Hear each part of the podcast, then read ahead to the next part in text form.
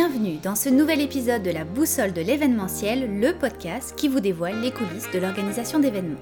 Je suis Aurore Bonvalo, cofondatrice de l'agence Collectionneur de voyages, qui réalise entre autres des événements corporatifs sur mesure et uniques. Je vous invite donc à découvrir à travers ce podcast des conseils et des stratégies pratico-pratiques pour travailler plus efficacement avec les acteurs du domaine, des entrevues avec des experts et des leçons de coaching pour mieux gérer votre vie d'entrepreneur. C'est donc le rendez-vous à ne pas manquer pour tous les passionnés du secteur de l'événementiel. Gardez le nord avec la boussole et créez votre succès.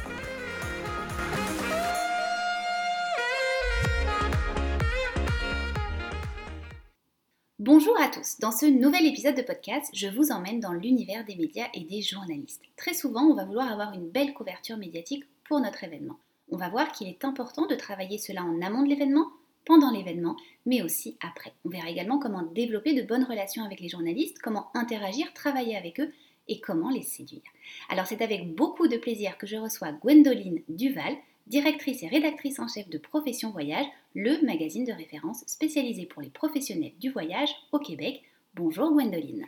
Bonjour à tous. Alors Gwendoline, j'aimerais que tu nous racontes rapidement les jalons de ta vie professionnelle, comment une Française d'origine se retrouve au Canada et devient une figure incontournable de l'industrie du voyage.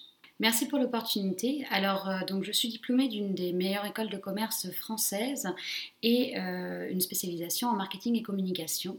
Ma carrière a commencé au Québec en 2015 euh, au département marketing de Club Med Canada. Mais avant ça, j'ai aussi travaillé en France et en Guyane en tant que consultante sur des projets de développement touristique locaux et internationaux.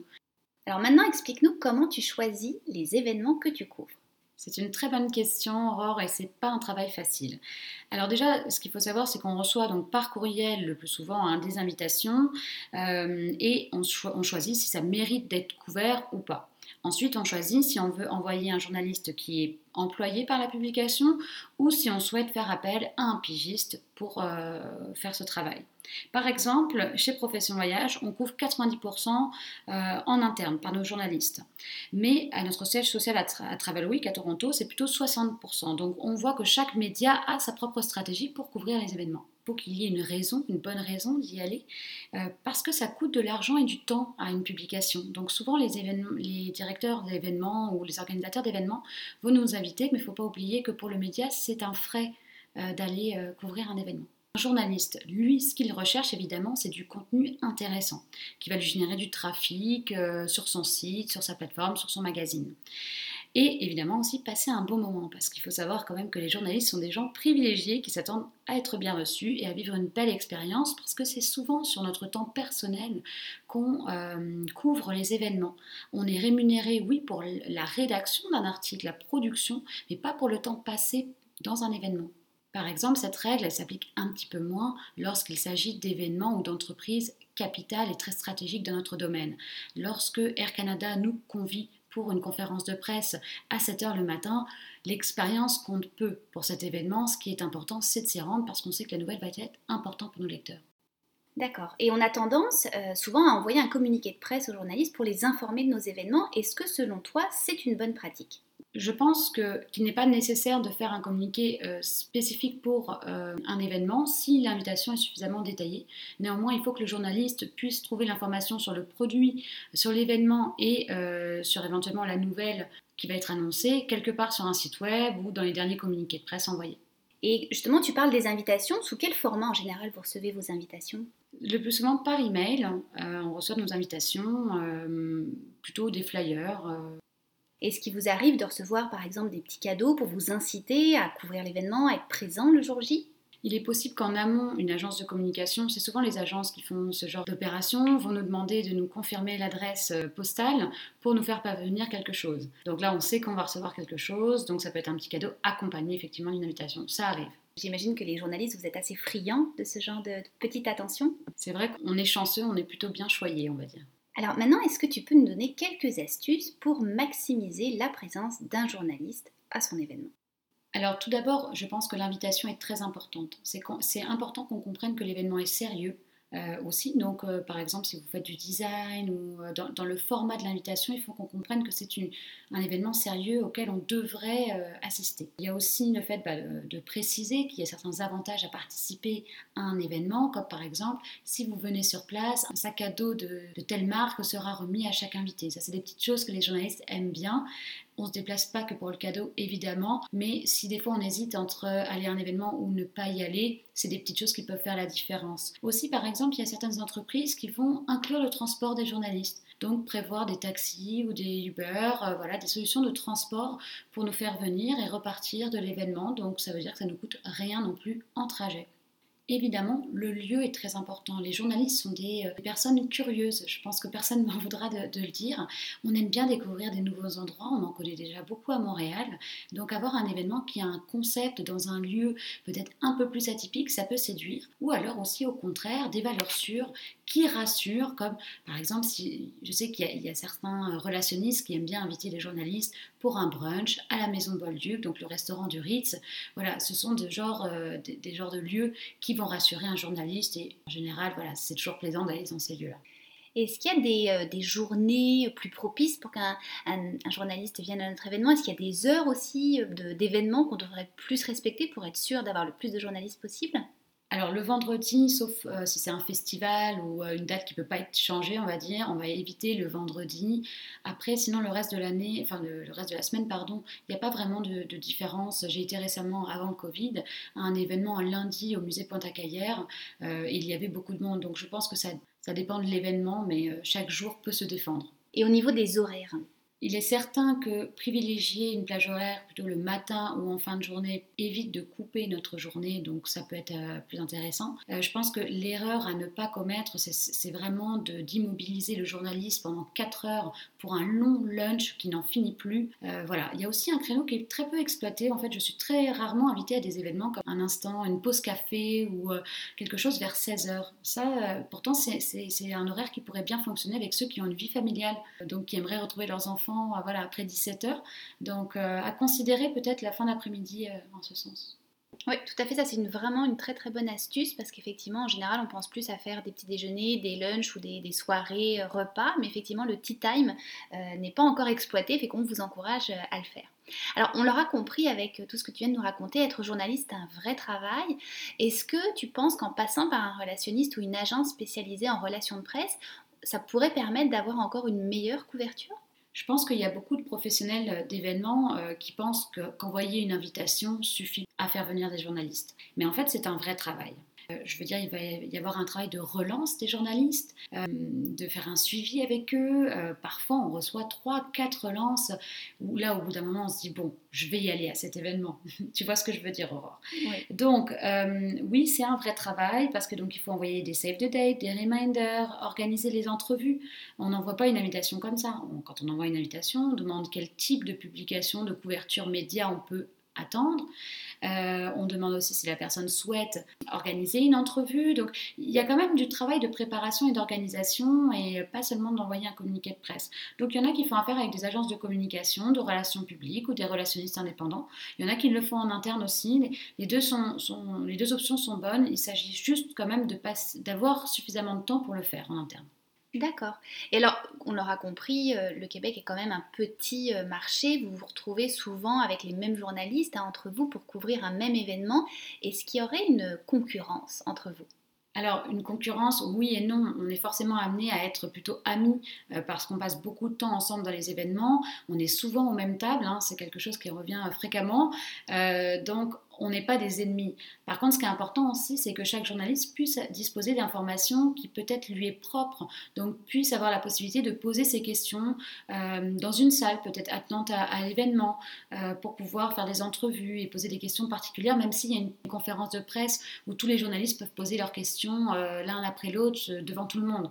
Voilà, il y a une certaine confidentialité. Des fois, on cherche l'information exclusive et ça, on ne peut pas l'avoir dans des conférences de presse, on va dire, ouvertes à tous. Donc c'est important en tant qu'organisateur d'événements de, prévoir des plages horaires, comme tu le disais, entre chaque journaliste euh, et un endroit vraiment de confidentialité où vous allez pouvoir poser vos questions et que les autres journalistes ne vont pas entendre ces réponses-là.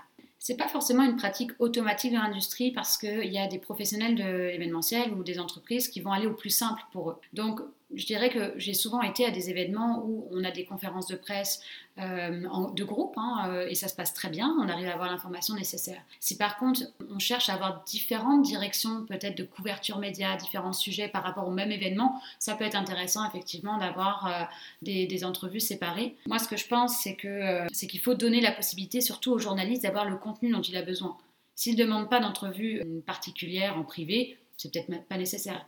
Très intéressant. Et alors, on n'a pas encore parlé d'un métier qui est un petit peu parallèle à celui du métier de journaliste, qui est le métier de blogueur. On a vu fleurir des, des dizaines, des centaines, des milliers de blogueurs ces dernières années. Et parfois ils, se substituent un petit peu aux journalistes ou ils essayent d'être là dans les événements et de couvrir à leur manière un événement vis-à-vis de leur communauté. Comment vous, réagissez avec ces blogueurs? Comment vous travaillez avec eux? Comment ça se passe? Alors, c'est sûr que euh, les blogueurs et les journalistes ont quelque chose en commun, ils font de la création de contenu. Donc, euh, c'est pertinent d'avoir les, euh, deux types de créateurs de contenu dans son événement. Il ne faut pas forcément avoir les mêmes attentes un blogueur va avoir une petite communauté de niche, donc ça peut être intéressant pour un, événement. Et puis surtout, il est propriétaire de sa propre plateforme. Donc il a besoin de l'accord de personne pour publier quelque chose. Euh, donc ça peut être intéressant parce que vous allez avoir une, une couverture immédiate souvent. Un journaliste, il faut quand même que cette couverture d'événements, elle s'intègre dans un article, elle s'intègre dans une chronique. Donc voilà, ça prend un petit peu plus de logistique les deux mondes aujourd'hui, je pense, euh, se fréquentent euh, et, tout se passe bien. Mais voilà, les attentes doivent être différentes.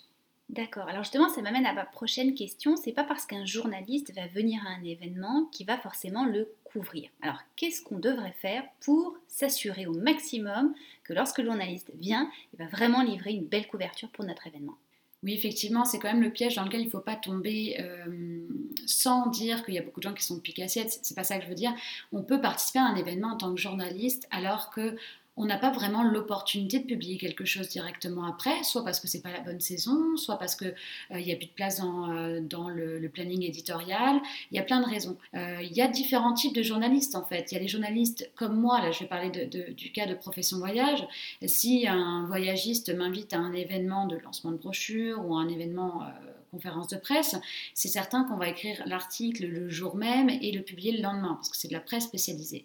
Après, il y a des, journalistes qu'on va inviter à des événements qui travaillent pour peut-être des, journaux comme Le Devoir, comme La Presse, mais qui sont pigistes. Donc eux, il va falloir qu'ils aillent pluguer quelque part, si je peux me permettre le terme, euh, le sujet, le contenu. Donc il va falloir leur laisser un petit peu de temps parce qu'ils vont avoir qui trouvent l'opportunité. Donc euh, c'est ça, donc il y a différents types de journalistes. Évidemment, ce qui est important de faire, ce sont des suivis. Voilà, on peut, euh, on peut inviter quelqu'un, peut-être qu'il n'a pas eu l'opportunité de publier directement après, mais je sais qu'il euh, y a des relationnistes justement qui sont très très bons à ça, ils vont nous relancer, nous relancer. Je vous promets que quand vous êtes relancé 4, 5 fois, 3, euh, 4 fois par semaine, au bout d'un moment, vous finissez par le pondre l'article, même si normalement le timing n'était pas super pour vous, vous allez le faire parce que vous ne voulez pas décevoir et puis vous savez que la personne a beaucoup d'attentes. Super, alors on va retenir ce conseil de la persévérance des relances. Maintenant, à travers tous les événements que tu as couverts ces dernières années, est-ce que tu peux nous donner un exemple d'une erreur que tu as vue lors d'un événement d'un point de vue médiatique?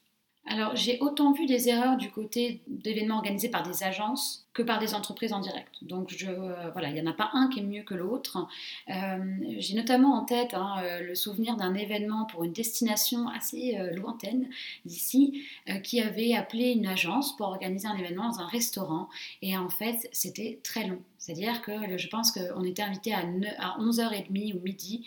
On est sorti de là, il devait être 16h 15h30. C'est beaucoup trop long. Et il y a eu une certaine lenteur à commencer. Euh, voilà, ça ne fonctionnait pas. Euh, il y avait beaucoup de blogueurs. Euh, très peu de journalistes. les personnes qui organisaient l'événement n'ont pas pris le temps nécessaire avec chaque personne pour répondre justement aux besoins, parce que j'en parlais précédemment. Chaque journaliste et blogueur ont des besoins différents. Il y en a qui vont vouloir faire des vidéos, d'autres qui vont vouloir faire des podcasts, d'autres qui vont vouloir prendre plus de photos. Voilà, donc les besoins sont différents. Et là, par exemple, on a mis tout le monde dans le même panier, ça n'allait pas. Donc on comprend que comme on organise un événement de manière euh, euh, hors pair, il faut absolument avoir une planification organisationnelle au niveau des médias et des journalistes pour s'assurer d'un succès. Tout à fait. Alors à l'inverse, est-ce que tu peux nous donner un exemple d'un bel événement auquel tu as assisté et qui était bien ficelé d'un point de vue médiatique?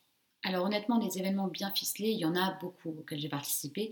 J'ai notamment un, souvenir là qui me vient en tête maintenant. Euh, c'était un événement organisé à la suite 700, euh, à la brasserie 701 pardon, qui est dans le vieux Montréal. Et en fait, il faut savoir qu'ils avaient une salle de restaurant avec une salle à côté attenante euh, pour les conférences, les réunions. Donc, ce qu'avait fait l'organisateur de l'événement, c'est qu'au lieu de nous convier à 17h pour le début du cocktail et de l'événement, tous les journalistes avaient été conviés une heure avant pour une conférence de presse de groupe. Donc l'impact que ça avait eu, c'est qu'on pouvait finalement assister à l'événement après ou pas, ou partir juste après la conférence de presse. On avait le contenu qu'il nous fallait.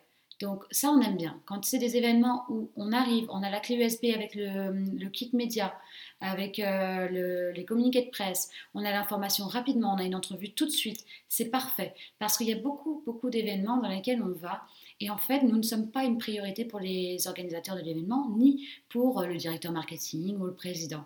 Donc on va souvent demander une entrevue, puis on va nous dire, oui, mais là, le président est pris, il sera disponible après la présentation, et puis après la présentation, il faut qu'il s'agisse un partenaire important, donc il n'est pas disponible. Donc on va se retrouver à faire une entrevue finalement à 21h, à 22h, et de devoir passer toute la soirée sur place pour enfin pouvoir avoir un contenu euh, qu'on va pouvoir utiliser pour, pour euh, faire l'article. Et je rappelle que ce temps de présence à l'événement n'est pas du temps rémunéré pour le journaliste. Effectivement, c'est un très bon point euh, qu'on va prendre en note pour nos prochains événements. Alors en parlant justement de nos prochains événements, on va se pencher sur une nouvelle forme d'événements, les événements virtuels. Hein. On le sait, on est dans une période très particulière avec cette crise de la Covid-19 beaucoup d'événements en présentiel ont été annulés, reportés ou transformés en événements virtuels. Est-ce que justement tu as été amené ces dernières semaines, ces derniers mois à couvrir ce genre d'événements et as-tu une façon différente d'aborder la couverture médiatique? Oui, je pense effectivement que ça va être un vrai défi euh, pour les professionnels de l'événementiel de faire venir des journalistes en virtuel on est beaucoup sollicité, donc c'est pas facile. Alors j'ai reçu plusieurs invitations récemment euh, auxquelles je n'ai pas donné suite, honnêtement, euh, parce que c'est sûr que c'est pas hum, pas facile de montrer la valeur ajoutée d'un événement virtuel. Donc ça, c'est bien à travailler. Et surtout aussi, il faut montrer qu'au niveau technologique, ça va être vraiment un plaisir d'y participer et pas juste peut-être un, petit zoom. Quoi. Cependant, j'ai participé euh, récemment à un événement virtuel. Donc c'était pour la Martinique à l'occasion du festival Martinique Gourmande. C'est un festival qui, a lieu normalement chaque année. Donc cette année, ils avaient fait euh, le lancement euh, en conférence virtuelle. Et euh, c'était très bien fait. En fait, ils avaient fait euh, appel à une agence hein, avec qui ils avaient travaillé pour monter l'événement. C'était très bien animé. Il y avait des vidéos, il y avait même un quiz avec un jeu. Finalement, on était capable d'interagir pendant l'événement. C'était bien fait. Donc, je crois juste que ce qui est important, si on organise un événement virtuel, c'est quand même que ça soit sérieux au niveau de la technologie. Tout à fait, ça sera vraiment l'enjeu des prochains événements virtuels parce qu'on a évidemment cette capacité de Wi-Fi qui n'est pas toujours euh, présente. Il y a des plateformes aussi où on peut avoir des avatars du 3D qui ralentissent aussi euh, l'utilisation de la plateforme. Donc pour l'expérience client, c'est pas toujours évident. On fera d'ailleurs un prochain événement euh, au niveau du podcast sur comment réaliser de bons événements virtuels, qu'est-ce qu'il faut regarder dans les plateformes, comment s'assurer d'un succès dans ce genre d'événement qui est une tendance des derniers mois mais qui va sûrement rester pour les prochaines années? Maintenant, si on regarde un petit peu l'industrie médiatique dans son ensemble, la plupart du temps, quand on est en temps de crise, c'est souvent les budgets marketing ou de publicité qui sont coupés. Les entreprises mettent leurs efforts à d'autres niveaux. Les annonceurs sont, je peux l'imaginer, donc moins présents ces derniers temps. Alors toi, comment tu envisages l'avenir de ton secteur d'activité? Évidemment, les médias euh, ont été touchés par euh, la crise du Covid, euh, comme, comme beaucoup d'entreprises, et aussi l'événementiel, évidemment. Ce qui est important à retenir, c'est comme je l'ai dit au début, couvrir un événement, c'est une dépense pour un média. Donc euh, il va falloir vraiment euh, démontrer la pertinence et la nécessité, euh, que ce soit en présentiel ou en virtuel, de demander la présence d'un journaliste, parce qu'une publication ne va pas facilement investir de l'argent pour couvrir un événement qui pourrait être considéré comme secondaire. Effectivement, il va falloir prendre ça en considération. Alors les deux dernières questions que j'ai pour toi sont les mêmes que je pose à tous mes intervenants. D'abord pour toi, la symbolique de la boussole en affaires, ça représente quoi? Alors de mon côté, je vais vers des projets et des collaborations euh, qui me tiennent à cœur, que j'aime. Et en fait, je pense que quand on travaille d'une façon passionnée, qu'on fait ce qu'on aime, en fait, on réussit toujours. Alors maintenant, si tu avais en ta possession la boussole de Jack Sparrow dans le film Pirates des Caraïbes qui indique non pas le nord, mais ce que désire réellement son détenteur, qu'est-ce que tu désirerais le plus en ce moment, d'abord d'un point de vue professionnel? Alors d'un point de vue professionnel, moi j'aimerais continuer à être journaliste, à couvrir des événements, à rencontrer du monde et découvrir. Ça c'est vraiment important. Et aussi j'aimerais euh, me servir de mon expertise dans le domaine du voyage, de la communication et des médias pour offrir euh, des services de consultation à des destinations, à des professionnels du domaine du voyage qui veulent euh, justement parler peut-être à d'autres journalistes ou à d'autres professionnels ici au Québec. Et maintenant d'un point de vue personnel. Alors tout d'abord, j'espère que j'aurai la chance de continuer à participer à des événements incroyables que vous, chers professionnels de l'événementiel, vous nous organisez. Euh, et euh, voilà, ça c'est vraiment un point. J'espère qu'on pourra refaire ça. Et euh, j'espère aussi continuer à voyager et à apprendre. Alors c'est évidemment ce qu'on va te souhaiter. Cette entrevue touche déjà à sa fin. Merci beaucoup Gwendoline d'avoir percé certains mystères de l'industrie médiatique. Merci Aurore pour l'invitation et à bientôt. On retiendra donc que pour s'assurer d'une couverture médiatique pertinente et optimale, certains leviers sont importants, l'expérience que l'on fait vivre aux journalistes, l'originalité de l'événement, les différentes attentions qu'on peut avoir envers eux, la persévérance des relances ou même les affinités qu'on a envers les journalistes.